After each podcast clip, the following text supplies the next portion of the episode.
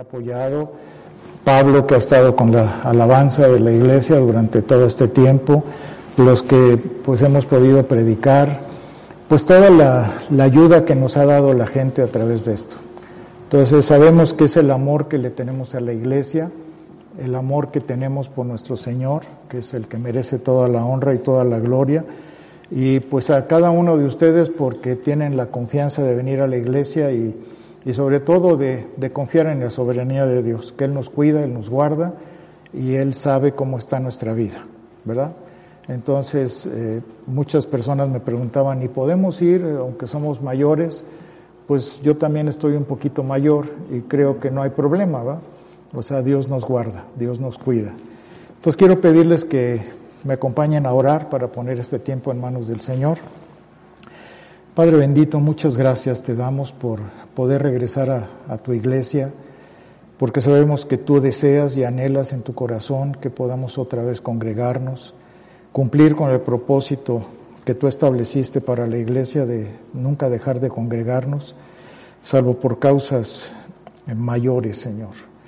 Yo quiero agradecerte por la oportunidad que tú nos das de poder venir, de adorarte, de poner nuestro corazón dispuesto para que tú nos hables, que sea tu Santo Espíritu quien confronte nuestros corazones, que nos exhorte, pero que al mismo tiempo nos muestre tu amor, tu bondad, tu misericordia para cada uno de nosotros, tu cuidado que has tenido para nosotros, que tú nos has guardado, nos has protegido, de que no caigamos en, pues en esta infección o en esta pandemia, sino que tú estás guardándonos, estás cuidándonos con todo tu corazón, porque sabemos que estamos en tus manos y que nuestra vida te pertenece a ti.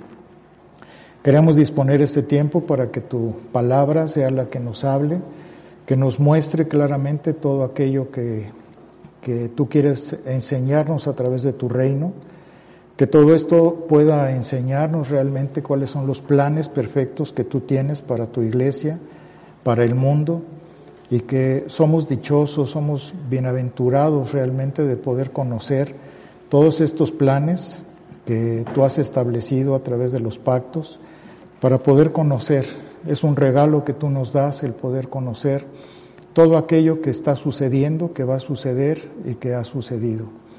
Y asimismo, Señor, porque todo esto está establecido en tu palabra, hoy queremos glorificarte y yo te quiero pedir en especial que pueda trazar tu palabra de una manera correcta para que toda la iglesia pueda conocer esos planes. Te agradecemos y disponemos este tiempo en manos de tu Espíritu Santo, agradeciéndote por el favor que tú nos das de poder hacerlo. En el nombre de Cristo te agradecemos. Amén. Pues eh, Hemos estado viendo varios puntos del reino de Dios, creo que es algo muy interesante, muy importante, tal vez no lo han comprendido a cabalidad, pero hoy vamos a, a empezar a desglosar algunas partes. ¿Cómo fue que el reino histórico de Dios se estableció en la iglesia? ¿Cómo, digo, en, el mundo, en la tierra? ¿Cómo fue que ese, ese punto de vista de parte de Dios de querer tener el, su reino aquí en la tierra ¿Por qué lo quiso hacer? ¿Para qué?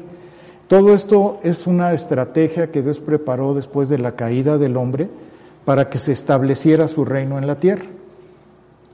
¿Se acuerdan que después de que cae la, pues todo el mundo y, deja a Noé, deja solamente a esa familia para que se establezca y que su imagen se siga reproduciendo a través del mundo?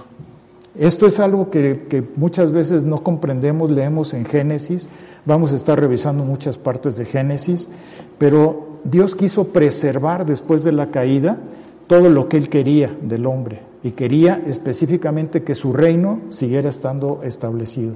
Entonces, aunque se estableció a través de pactos, nosotros podemos ver claramente esos tratados que hemos visto, el Tratado Imperial de Vasallaje, lo podemos ver en la vida de Noé, lo podemos ver en la vida de Abraham, de cada uno de los pactos donde él hizo. Por ejemplo, con Abraham, ¿qué fue lo que hizo? Pues él tuvo benevolencia de sacarlo de Ur de los Caldeos, que era un lugar donde había idolatría, donde estaba perdido, donde su padre era como si fuera un brujo, y su benevolencia fue sacarlo de ahí para establecerlo en otro lugar. Pedirle lealtad, así como nos la pide a nosotros ¿Cómo está nuestra lealtad hacia Él? ¿Somos leales realmente a Dios? Abraham le dijo, tienes que ser leal a mí, tienes que confiar.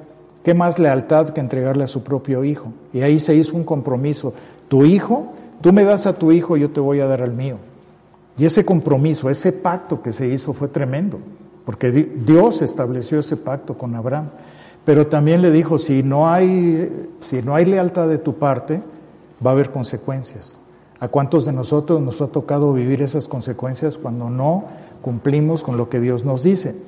Entonces vamos a ver primeramente el lugar del reino de Dios. ¿Por qué Dios quiso establecer específicamente? Imagínense que Dios, eh, ustedes conocen a los artistas cuando tienen un cuadro en blanco y cómo lo va diseñando. Va diciendo, bueno, ¿cómo voy a pintar este cuadro? ¿Qué, qué imagen voy a poner ahí? Y eso fue lo que hizo Dios. Imagínense, estaba toda la tierra desordenada y vacía, las tinieblas estaban sobre la faz del abismo, todo estaba destruido, era, un caos.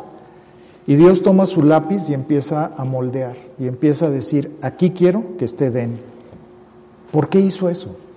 A veces nos debe de dar curiosidad de entender y de saber por qué Dios quiso establecer específicamente ese punto específico donde estaba Edén.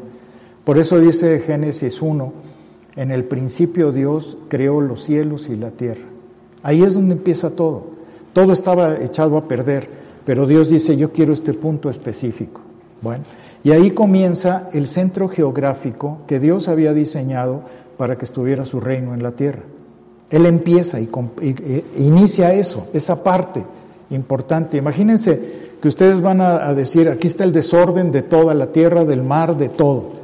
Pero dice, en este punto específico, yo quiero que esté Edén, donde voy a establecer mi reino. Qué, maravilla poder pensar y ver eso de parte de Dios, porque solamente Él puede hacer eso. Vamos a ver Génesis capítulo 2, versículo 8, y ahí es donde vamos a poder ver, dice, y Jehová, Dios, plantó un huerto en Edén. Fíjense muy bien esto que va a ver, al oriente y puso allí al hombre que había formado. Esto es lo primero que tenemos que ver, el diseño de Dios. Plantó ahí, puso en ese lugar llamado Edén. Es como un ingeniero cuando va a ver un terreno y dice, bueno, yo quiero que en este terreno, en este punto específico, el arquitecto dice, yo voy a poner en este lugar, voy a hacer que esto crezca de esta manera y que se haga de esta forma él, empezó a establecer eso. Él diseñó específicamente Edén. ¿Por qué? ¿Por qué en ese lugar? ¿Por qué quiso establecerlo en ese punto estratégico? Porque era el centro para él que era muy importante. Ahora, Dios, en su eh, él es omnipresente. ¿Por qué tenía que estar ahí? ¿Por qué tenía él que presentarse en un lugar si él es omnipresente? Esa es otra pregunta que debemos de hacer. Pero ahí es donde él quiso desplegar en la tierra su reino y su poder y su potencial, que el resto del mundo estaba ahí. O sea, iba a ser apenas el diseño, decir, aquí voy a poner Edén, pero yo quiero que mis imágenes se dispersen por todo el mundo. Entonces vamos a ver ahora el pueblo del reino de Dios. ¿Cómo fue que Dios diseñó que el pueblo, ese pueblo específico, fuera el que se diseñara? Y eso fue la humanidad. Dijo, aquí quiero que la humanidad, o sea, por eso puso a Adán y a Eva, Adán y Eva caen en pecado, pero su intención y su idea era que creciera todo eso, que abarcara todo el mundo, que el papel que jugaban sus imágenes, porque fuimos hechos a imagen y semejanza de Dios, y él quería que esas imágenes específicas crecieran por todo el mundo. Ahora, ¿cuál era el oficio de Adán y Eva? No sé si lo han pensado. Muchas personas han dicho que pues, eran jardineros, que era como vivían ahí, que tenían el jardín de Edén y ellos lo labraban, lo cuidaban, pero realmente era, ese era su oficio. Y ahí es donde tenemos que ver. Vean en Génesis capítulo 2, versículo 18, y dice, y dijo Jehová Dios, no es bueno que el hombre esté solo, le haré ayuda idónea para él. ¿Por qué Dios quiso que Adán no se quedara solo? ¿Por qué quiso que formara aparte un diseño diferente. porque ese jardín era demasiado trabajo para Adán y necesitaba que tuviera una compañera que ejerciera el oficio para el cual había sido diseñado Adán. Y este oficio, pues obviamente le puso un complemento que era su ayuda idónea, que iba a ser su acompañante, pero que iba a poder hacer el plan estratégico que Dios tenía para ellos. El primer, el primer punto que debemos de ver del oficio que tenía Adán es que él no era jardinero, ni Eva tampoco. El oficio que tenía es que él era un sacerdote, que cuidaba el jardín para que estuviera la presencia de Dios en ese lugar, como posteriormente lo fue en el tabernáculo.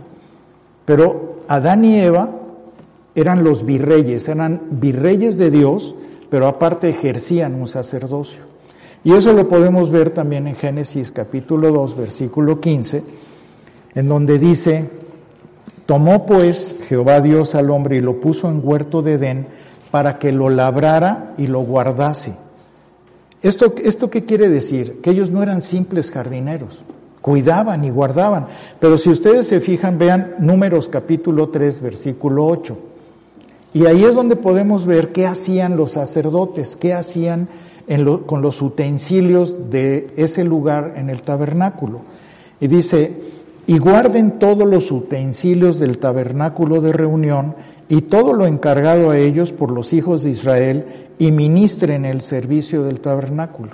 Entonces, el rol que tenían Adán y Eva se ha descrito como, como si fuera un rol de sacerdotes y levitas dentro del sacerdocio que había, porque ellos ejercían esa misma función como lo había en el tabernáculo. Era lo mismo exactamente. Entonces ellos desarrollaron un servicio sacerdotal eso es lo que hacían Adán y, Eva. Desafortunadamente, pues fallaron y se echó a perder todo esto, pero también eran virreyes dentro del reino que Dios había establecido. Por eso dice en Génesis 1.26, entonces dijo Dios, hagamos al hombre a nuestra imagen conforme a nuestra semejanza. Hace 15 días hablaba yo específicamente de, de lo que esto significaba había un proceso en la vida de ellos que de ser imagen y semejanza es que eran representantes de Dios. Eran los representantes, eso significa imagen y semejanza. Eh, desde el tiempo de la Iglesia Reformada se ha visto que muchos han considerado diferentes puntos de vista de lo que es imagen y semejanza, pero eran los representantes, eso significa, es un sinónimo, imagen y semejanza. Y dice, y señoré en los peces del mar, en las aves de los cielos, en las bestias, en toda la tierra y en todo animal que se arrastra sobre la tierra. Aquí estamos viendo que ya tenían ellos, ellos eran los virreyes de Dios que estaban encargados de todo esto. Después dice en Génesis 1, 27 al 28, y creó Dios al hombre a su imagen, a, imagen de Dios los creó varón y hembra los, los, creó, y los bendijo Dios y les dijo, fructifiquen y multiplíquense, llenen la tierra y sojúzguenla. Y aquí al decir sojúzguenla, obviamente está diciendo, ustedes van a ser mis representantes dentro de la tierra. Entonces nosotros aquí podemos resumir esta imagen de Dios eh, de esta manera, como lo hemos podido ver en, establecido en el orden que Dios había establecido dentro del reino dentro de ese poder que les había otorgado a ellos, porque les dio el dominio sobre ese jardín, sobre esa parte específica. Entonces, los, los seres humanos se tenían que reproducir, se tenían que multiplicar en las imágenes de Dios. Este es el, el, inicio de la historia primitiva, de la historia como empezó realmente en la Biblia. Pero aquí tenemos que ver el tiempo como Dios trata, no nada más después de la caída, sino que empieza a formar lo que es su pueblo. Y entonces vamos a analizar el lugar del reino durante esa fase de la historia. Lo primero que tenemos que ver es eso, analizar el lugar del reino durante la fase de la historia. Y una de las mejores maneras de ver esto es el pacto con Abraham. Por eso hoy vamos a tratar ese pacto, porque es importantísimo que lo podamos entender nosotros como hijos de Dios. Dice Génesis 12, versículo 1 al 3. Pero Jehová había dicho a Abraham, Vete de tu tierra y de tu parentela y de la casa de tu padre a la tierra que te mostraré, y haré de ti una nación grande y te bendeciré, y engrandeceré tu nombre y serás bendición. Bendeciré a los que te bendijeran, y a los que te maldijeran maldeciré, y serán benditas en ti todas las familias de la tierra. Si ustedes se fijan, esto es sumamente importante, o sea, imagínense ustedes que de repente Dios les diga a cualquiera de ustedes, quiero que te vayas a, no sé, Alemania, Argentina, a Tumbuctú, y que tú no conoces, tú no sabes ni qué hay ahí, no te imaginas lo que hay ahí, no tienes trabajo, no vas a, vas a irte nada más a ese lugar y te vas a llevar aparte a tu familia.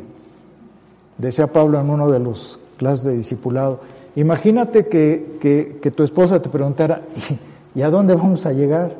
¿O cómo, a dónde vamos a estar? ¿Qué vamos a hacer ahí? ¿Qué le dirías? Tú como sacerdote, ¿qué le dirías a tu esposa?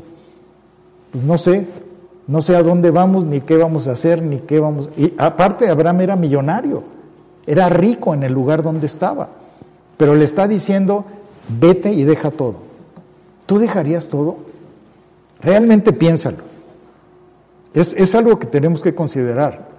Por eso es el padre de la fe, porque es algo tremendo lo que hizo Abraham. No es sencillo. ¿Cuántas veces te dice Dios, haz esto y no lo haces? Ya él estaba diciendo algo tremendo, pero vean por qué lo saca de esa tierra.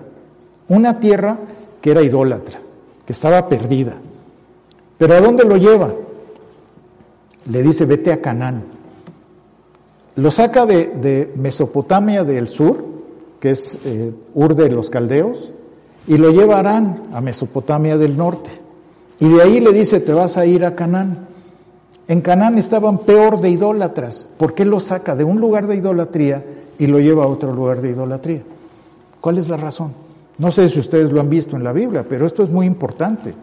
Es muy interesante saber por qué lo sacó de un lugar y lo lleva a otro lugar peor porque estaba lleno de gente, eran politeístas, hacían brujería, hacían miles de cosas extrañas.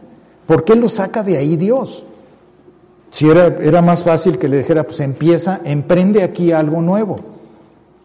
Bueno, cuando Abraham llega a, Canaán, ahí todos los descendientes que, que tenemos de Abraham, si nosotros vemos el Antiguo Testamento, si lo revisamos todo Génesis, es algo muy interesante el poder comprender esto, porque vamos a ver dos puntos básicos. El primero es que vamos a ver que Dios llamó a Abraham y a Israel para servirle en el centro original de su reino. ¿Qué, quiere decir esto? Bueno, y lo segundo es que vamos a ver que Dios llamó a Israel para extender su reino más allá de su centro original. Entonces llamó a Dios, llamó a Abraham, llamó Dios a Abraham para que él pudiera servirlo dentro del centro original que él quería. Él le dijo, yo quiero que empieces en Canaán y que de ahí desarrolles a través de las imágenes que yo voy a poner, que mi reino continúe. Pero ¿por qué? ¿Por qué hizo esto? Y muchas personas han creído equivocadamente, si ustedes revisan mapas, si ustedes revisan este, Biblias, si ustedes dan con muchos teólogos, les van a decir que Dios sacó a Abraham del Edén, que era donde estaba la Mesopotamia, y lo llevó a otra tierra. Y es exactamente al revés. ¿Saben dónde estaba Edén? En Canaán. Y ese es, ese es desafortunadamente lo que se han equivocado los teólogos, muchos. Porque el verdadero Edén, la tierra prometida, era Canaán. Esa era la diferencia. Y por eso Dios le estaba diciendo, te me regresas, te sales de ahí donde estabas, en esa idolatría, aunque aquí hay idolatría, pero esta es la tierra prometida, es donde yo puse Edén. Y esa es la maravilla que hay. Y eso lo podemos ver en Génesis capítulo 2, versículo 10 al 14.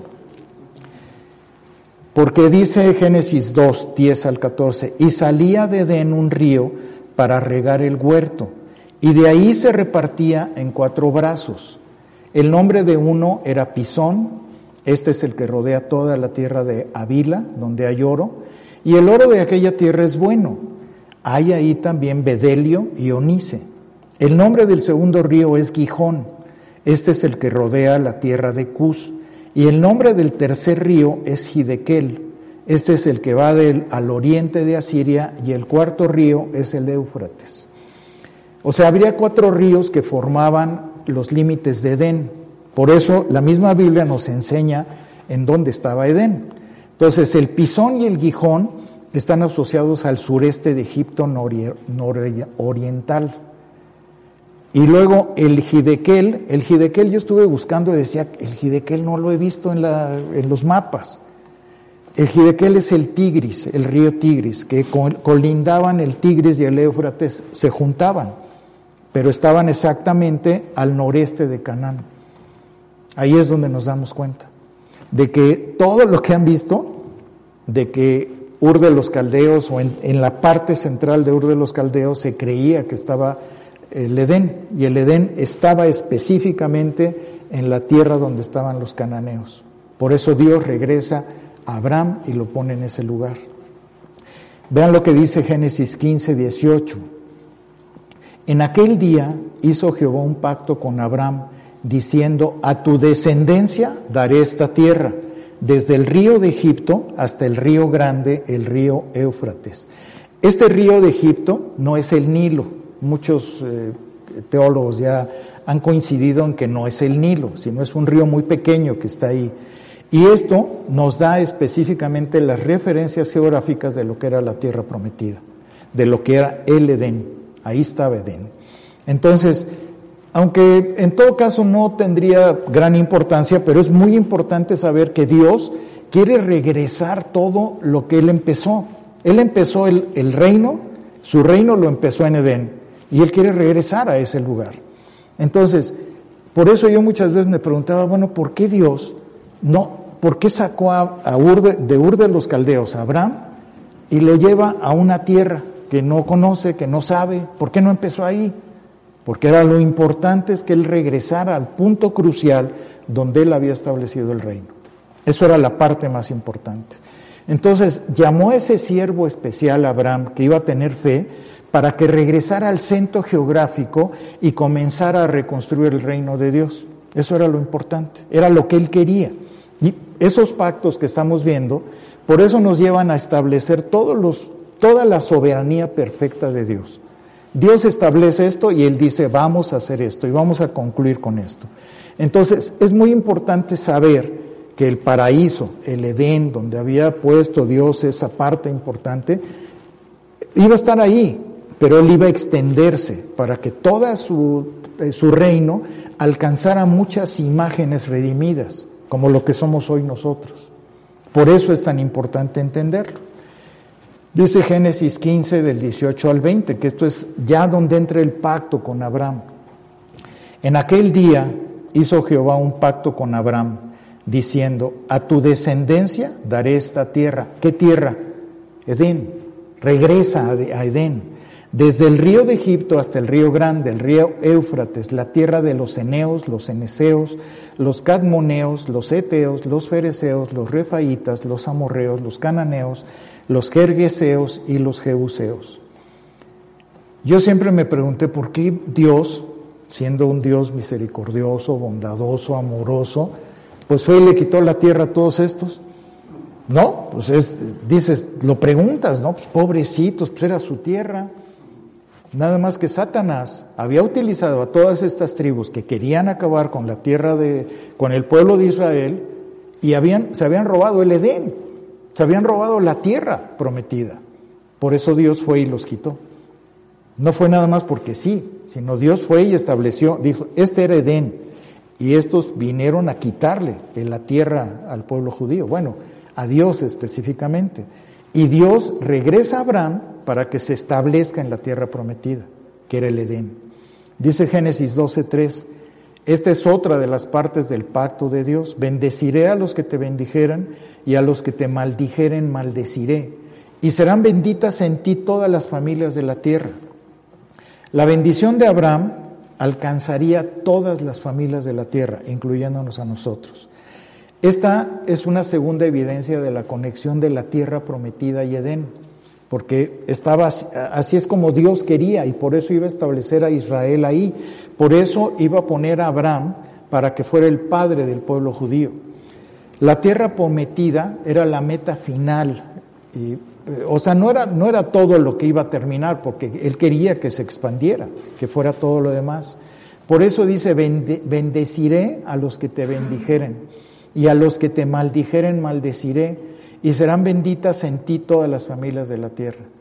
A través de un proceso de bendición y maldición a las naciones, que muchas veces eso se ve así como, ay, eso ya terminó, eso ya no existe, pero estamos viendo aquí cómo Dios establece el pacto, ese pacto imperial de vasallaje se manifiesta aquí. Si tú eres obediente, vas a tener bendiciones. Pero si tú no eres obediente, no eres leal a mí, va a haber consecuencias sobre tu vida. Ahora, ¿quién es el descendiente de Abraham? Porque vemos que la línea de Set, como dije hace 15 días, que era la línea de Set o la línea de Caín. La línea de Set viene Abraham. Y de Abraham, ¿quién viene después? David. Y después de David, ¿quién viene? Nuestro Señor Jesucristo. Que ese es nuestro Salvador, nuestro Señor, que es el que nos da. Y eso es lo que dice, bendeciré a los que te bendijeren. ¿Qué hace el Señor cuando nosotros, cuando Él pone en nosotros la fe para reconocer a Jesucristo como Señor y Salvador? ¿Qué hace? Pues te bendice. Eres bendecido. Se está cumpliendo lo, que dijo desde Abraham. Desde el pacto con Abraham se está reconociendo eso. ¿Cuántas personas hay que no reconocen a Jesucristo y que no les interesa y que rechazan a Jesucristo y que no se quieren arrepentir? Serán maldecidas.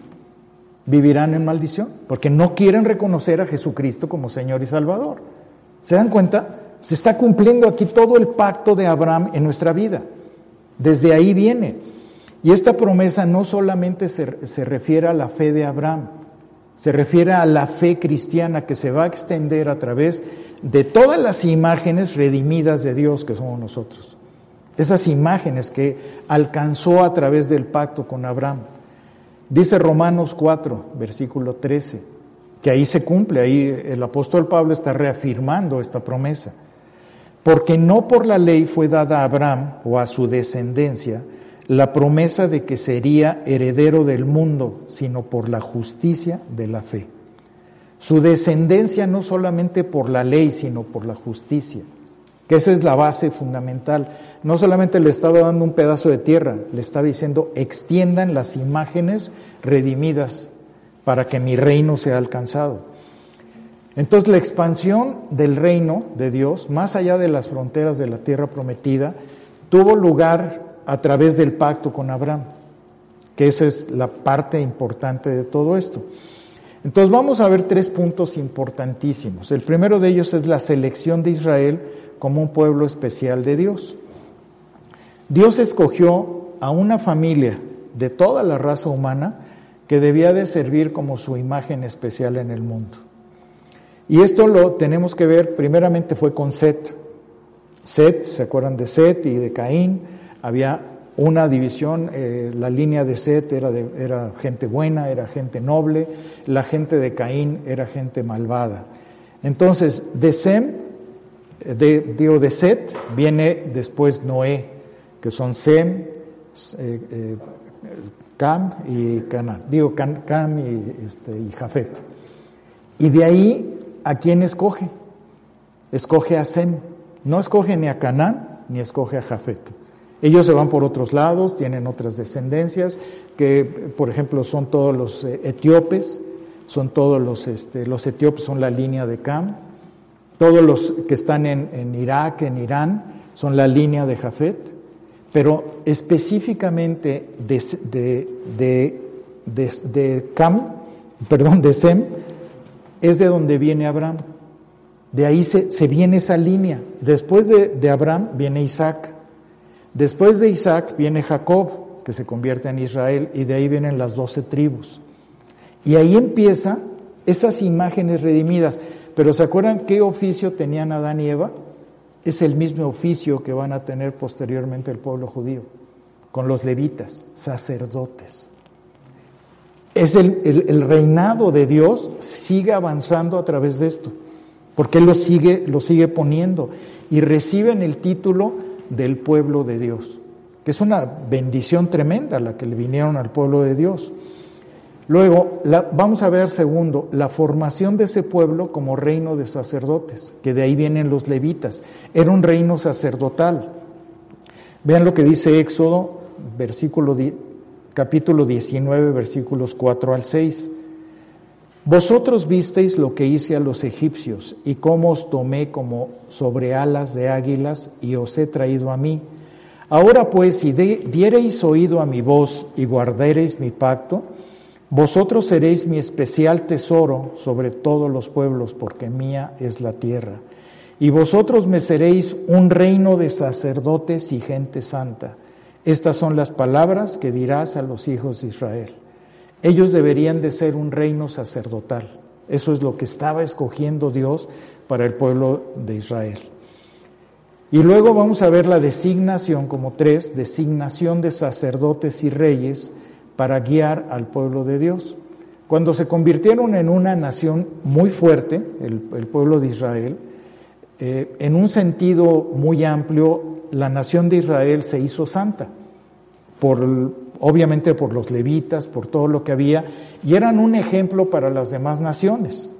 Se convirtieron en un ejemplo. ¿Por qué? Porque era una teocracia la que vivían, a diferencia de los demás.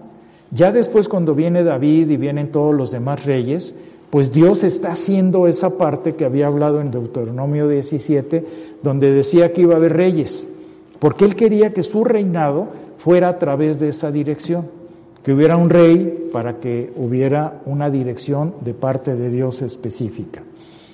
Entonces, si, nosotros nos damos cuenta, el pacto no, noético o el pacto con Noé fue la plataforma, pero después viene el pacto con Abraham que ya concluye con todo esto para restaurar todo lo que era su reino. ¿Qué es el pacto de Abraham? Bueno, primeramente, tierra para Abraham. Segundo, descendencia. Y tercero, bendiciones universales para las naciones. En eso concluyen, son las tres partes del, pacto de, con Abraham.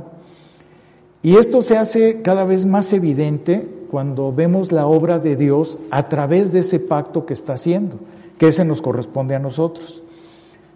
Ahora, aquí debemos de ver algo muy importante. Ya vimos cómo fue escogido el pueblo de Dios, ya vimos cómo fue escogido Edén, pero hay algo muy interesante aquí. ¿Cuántos de nosotros hemos luchado alguna vez en un momento de incredulidad o de duda?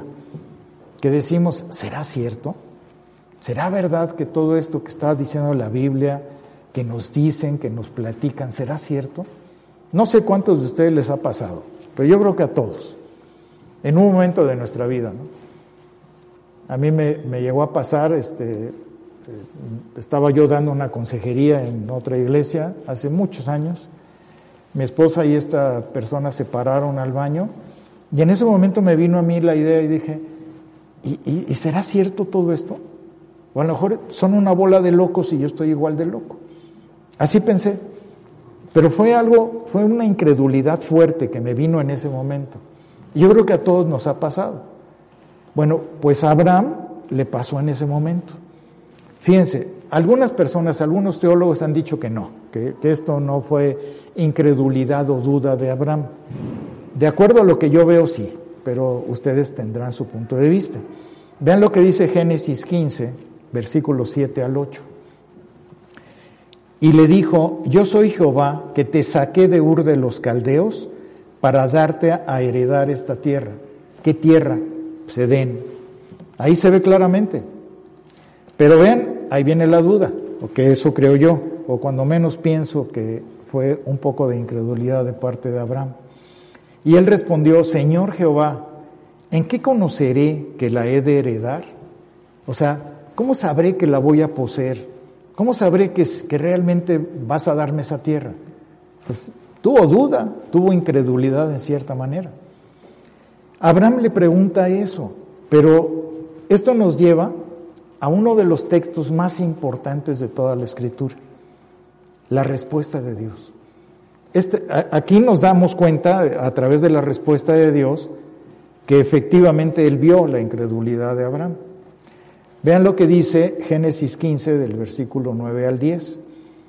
Y aquí, si ustedes se fijan, no sé si lo han estudiado o, han revisado este pasaje, pero cuando yo, lo, cuando yo lo vi por primera vez hace muchos años, yo decía, pero ¿qué, qué tiene que ver esto con lo que Pablo, con lo que Abraham le está preguntando?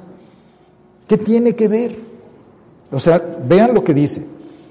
Y le dijo, tráeme una becerra de tres años y una cabra de tres años y un carnero de tres años, una tórtola también y un palomino. Y tomó él todo esto y los partió por la mitad y puso cada mitad una enfrente de la otra, mas no partió las aves. ¿Qué, ¿Qué, tiene que ver eso con la pregunta que le está haciendo Abraham? ¿O no se preguntan ustedes eso? Está así como raro, ¿no? Pero es, este es uno de los versículos más importantes de toda la Biblia, porque confirma lo que vamos a ver ahorita. En pocas palabras, aquí Dios, ¿qué le está diciendo a Abraham? Si quieres saber si mis promesas son verdad, haz esto. Si quieres ver, si no quieres tener esa incredulidad o esa duda, haz esto que te estoy diciendo. ¿Cuántas veces si Dios te dijera a ti que tú le preguntas algo a Dios y te dice, pues ve y corta esto y ve corta aquello y ve corta eso, pero no toques esto? Y tres, y, ¿por qué de tres años y de tres años y de tres años? ¿No se les hace raro? Pues a mí sí se me hizo raro, la verdad. Bueno, pero aquí está la respuesta. Este era un procedimiento que hacían los, los cananeos o que hacían las, las tribus antiguas, de que cuando querían hacer un pacto, cortaban en pedazos a los animales, los cortaban a la mitad e iban poniendo, hagan de cuenta, parte por parte así, en cada lugar. Iban dejando los pedazos y ellos pactaban pasando en medio de cada parte de los cuerpos. Los cuerpos de los animales estaban ahí.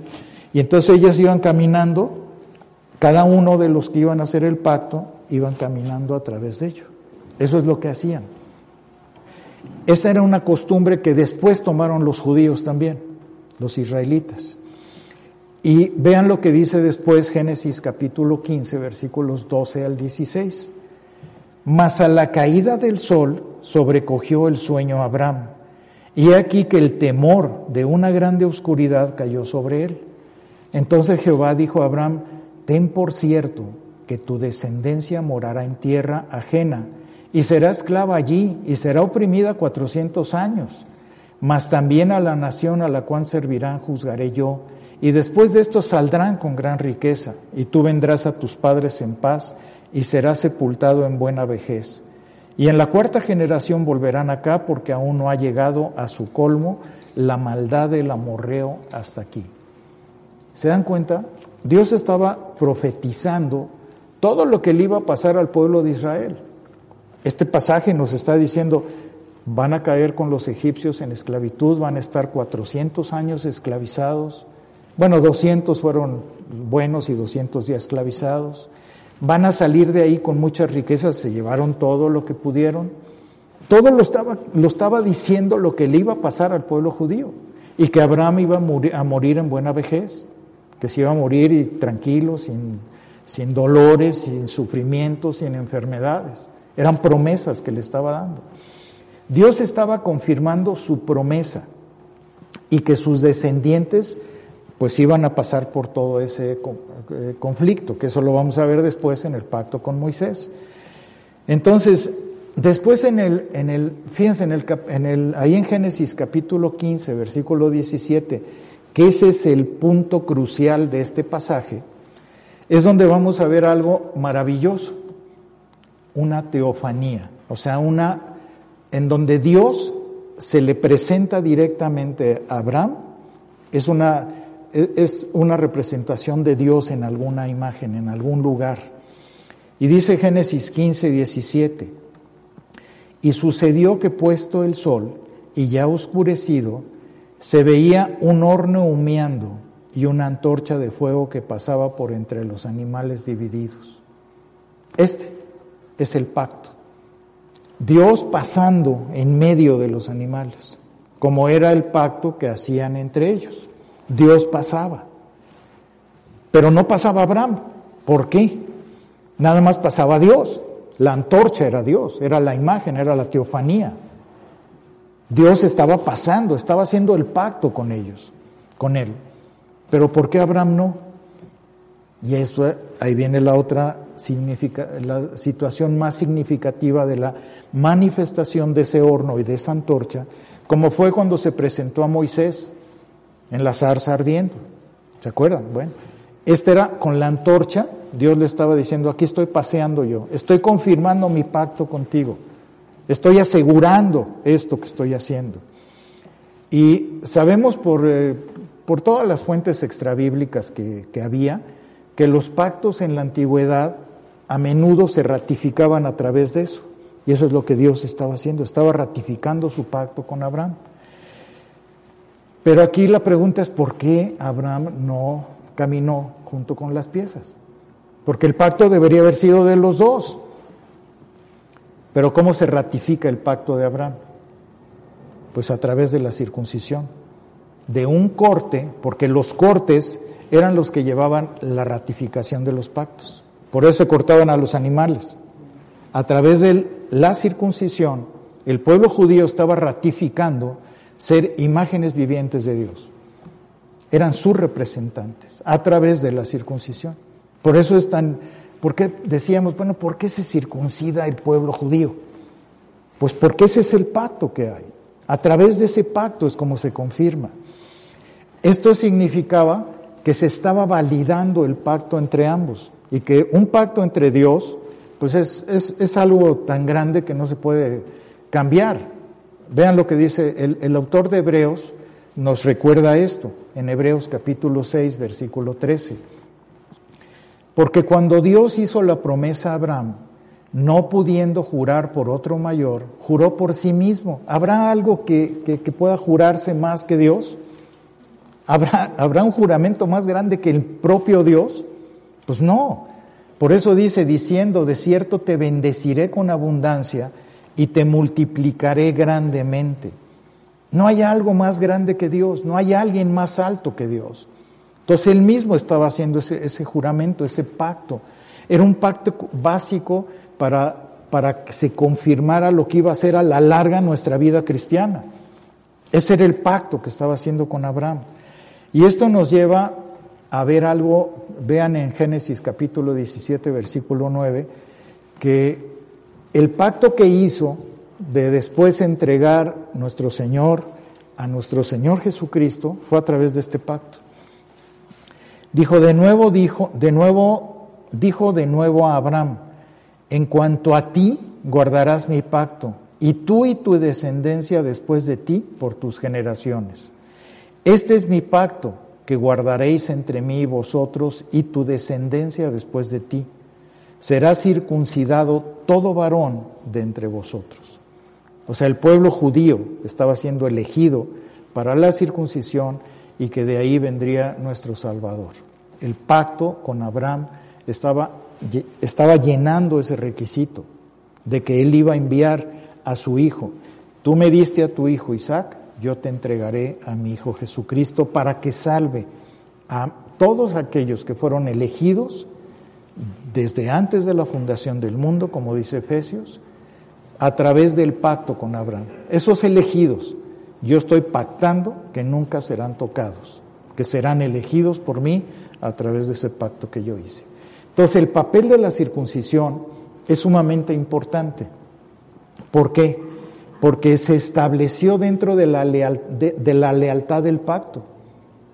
Si el tratado imperial de vasallaje decía que la lealtad era sumamente importante, entonces el pueblo judío estaba cumpliendo su lealtad a través de la circuncisión. Un judío que no se circuncidaba, pues no quería aceptar eh, o reconocer a Dios. Dentro del juramento que hacía un judío, decía, si dejo de cumplir mi juramento del pacto, que yo sea separado de las bendiciones de Dios, así como mi prepucio ha sido separado de mi cuerpo. Ese era el pacto que hacía el judío. Ahora, la pregunta es, ¿los cristianos debemos circuncidarnos? No se asusten. No, sí, pues, ya les vi la cara de aflicción, ¿verdad? Pero aquí, fíjense, eh, el pastor Sproul dijo algo muy importante. Él, es, a mí me, me, gusta mucho todo lo que él escribió. Es un hombre, fue un hombre muy, muy sabio. Y él hablaba de un punto paralelo entre lo que es la circuncisión y lo que significa el bautismo. El bautismo para el cristiano es la circuncisión. Y es algo que no habíamos visto normalmente. Entonces, todos los que somos verdaderamente hijos de Dios, ¿qué hacemos cuando nos dicen, pues ya te quieres bautizar? ¿Ya tienes ese anhelo en tu corazón? Porque eso es lo que está haciendo, lo que hacía el pueblo judío al circuncidarse, es exactamente lo que nosotros hacemos al bautizarnos. Es un pacto de obediencia hacia Dios. Es decir, yo quiero, quiero entrar a esas aguas para dejar ahí mi viejo hombre o mi vieja mujer y salir como una nueva persona. Y eso es lo que se hace a través del bautismo. Se cambió simplemente. Hubo una, una polémica, bueno, er, eran muy amigos MacArthur y Sproul, y en una ocasión ellos empezaron a, a decir, ¿por qué tú aceptas que se bauticen, que se bauticen a los niños? Eh, decía MacArthur, MacArthur no está de acuerdo. Y Sproul decía, pues porque si la circuncisión fue desde los niños, ¿por qué no se pueden bautizar desde los niños? Yo, yo no coincido ahí, yo estoy más de acuerdo con MacArthur. Pero porque él está viendo esta parte. La circuncisión es lo mismo que el bautismo, pero debe haber conciencia para poderlo hacer. Esto no significa que, o que transmita específicamente que ya al bautizarte naces de nuevo, como otras personas lo han establecido. Se basa simplemente en nuestra obediencia. Así como era el pacto que hacían los judíos en obediencia, nosotros lo hacemos a través del, bautismo. Entonces, por eso se le llama al pacto con Abraham un pacto de promesa. Y esto es algo que tenemos que grabarnos, es un pacto de promesa, es una promesa que Dios hizo a través de esos animales, de esa teofanía, que la hizo con, con, Abraham. Entonces, ya como conclusión, podemos ver que el pacto con Abraham pues confirma el tratado imperial de vasallaje, de que siempre va a haber benevolencia, bondad, amor, misericordia de parte de Dios, así como demanda nuestra lealtad, que nosotros seamos leales realmente a Dios, que seamos fieles a Él y que si no, pues habrá consecuencias en nuestra vida. Y eso es algo que va a estar siempre. Ahora, que Dios escogió la tierra prometida porque era parte, era lo que Él había establecido en Edén, que estableció al pueblo judío para que fuera su imagen representativa como sacerdotes, como lo habían sido Adán y Eva, y que nosotros ahora somos la imagen representativa de Dios, como iglesia, como cristianos. Somos imágenes de Dios representándolo a Él y por eso nuestro testimonio es tan importante. Vimos las tres características con Abraham. La primera, promesa de tierra. ¿Cuál es la promesa de tierra para nosotros? Una iglesia como esta.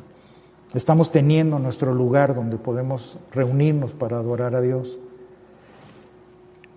Promesa de descendencia. ¿Se acuerdan que lo vimos hace 15 días? ¿Por qué prohíbe el yugo desigual? Porque sabe perfectamente que ese yugo desigual puede salir una descendencia que no es la, no es, no es, no es la confiable.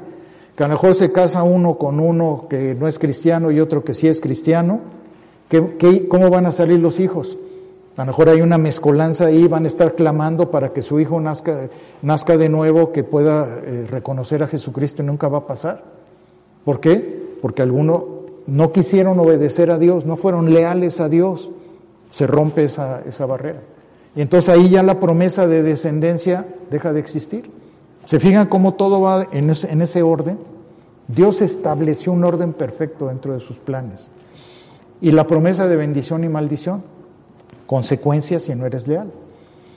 Entonces Dios hizo un pacto con un individuo, pero las bendiciones de ese pacto son para todos nosotros. Todavía nos alcanzan a todos nosotros. Israel iba a ser el medio que usara Dios para que llegara nuestro Salvador, el Mesías. E Israel estaba destinado a cumplir una función de servicio y liderazgo a las demás naciones. Eso fue lo que hizo.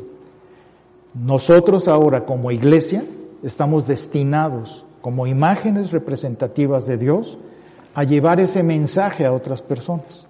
Y eso es lo que ha cambiado. Y finalmente que la circuncisión se cambió por el bautismo como un acto de promesa hacia Dios. Se concluye la promesa de Dios en ese momento. Entonces vean cuántas maravillas nos muestra Génesis, que a veces lo leemos, pero no, no lo entendemos a cabalidad. Cuando entendemos los pactos, cuando entendemos el reino de Dios, pues esto nos abre el entendimiento de una manera diferente. Y nos hace amar más a Dios porque vemos cómo todo se cumple, cómo todas las promesas de Dios, cómo los pactos de Dios se están cumpliendo en nuestra vida y que todo coincide con los planes perfectos de Dios. Entonces, bueno, a mí me fascina cuando yo me meto a estudiar, yo espero que ustedes también se fascinen igual que yo, que les agrade todo esto que estamos viendo, porque los pactos de verdad, dices, ¿cómo puede ser tan perfecta la Biblia? ¿Cómo puede ser que todo se, se ha cumplido exactamente de acuerdo a los planes de Dios? Pues qué bueno que pudimos estar juntos. La semana que entra nos vemos, pero quiero orar antes por todo lo que Dios nos ha enseñado y agradecerle por las bendiciones que Él nos da. Señor, te damos muchas gracias por lo que tú nos estás mostrando a través de tu reino, de todos esos pactos perfectos que tú hiciste antes, pero que se están cumpliendo en nuestra vida actual. Queremos agradecerte porque tu Espíritu Santo es quien nos ilumina, quien nos va llevando de la mano para poder comprender todo aquello que está escrito. A veces nos cuesta trabajo el poder diferenciar o poder ver todas estas estructuras que tú has establecido en el camino de la fe. Queremos agradecer a tu Santo Espíritu que nos muestra que tenemos el privilegio de abrir tu palabra y de comprenderla, porque solamente tú eres quien nos puede dar ese favor, esa gracia para poder hacerlo. Yo te pido que bendigas a, a todos y cada uno de los miembros de esta iglesia, que hemos sido establecidos como imágenes tuyas, así como tú estableciste la imagen a través de Adán y Eva, que esa imagen se fue deteriorando a través del pecado, pero que tu Santo Espíritu está reconstruyendo esa imagen en nosotros, que estamos cada día tratando o viviendo para ser más parecidos a nuestro Señor Jesucristo, nuestro Salvador, para que Él reciba la honra y la gloria y que el propósito de nuestra salvación no sea en vano. Queremos pedirte, Señor, que tú sigas alimentando nuestro espíritu, que sigas dándonos el conocimiento, de todo aquello que ha sido establecido por ti en tu palabra. Yo te pido que bendigas a todos aquellos que no pudieron venir, que empiecen a tener la confianza para hacerlo y que el otro domingo podamos ya estar un poco más confiados de que en tu soberanía tú nos guardas, tú nos cuidas, tú nos proteges y que no es mayor el, el virus de la pandemia que tú, que tú eres mucho más poderoso y que tú has establecido tu reino a través de la iglesia en este tiempo, a través de los corazones redimidos y de tus imágenes redimidas. Te damos gracias, yo bendigo a cada, cada persona que ha venido, que ha, tenido a bien el, el poder ayudar dentro de la iglesia.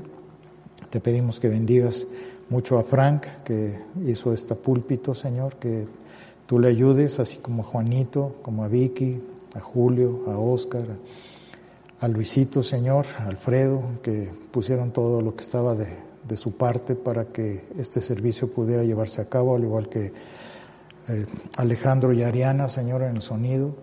Yo te doy gracias por todos los servidores fieles, por todos aquellos que realmente se han esmerado en, en darte y en, en poder agradarte con su corazón. Te agradecemos y te bendecimos disponiendo este tiempo en tus manos para que tú nos sigas guardando nos sigas cuidando y sigamos siendo bendecidos por ti en todo momento. Te damos gracias y te bendecimos en el nombre de Cristo. Amén. Pues muchas gracias por eh, los edecanes les van a enseñar cómo ir este, saliendo, por favor, en orden. Y este, bueno, tú. Ah, falta una alabanza, todavía no se me vaya.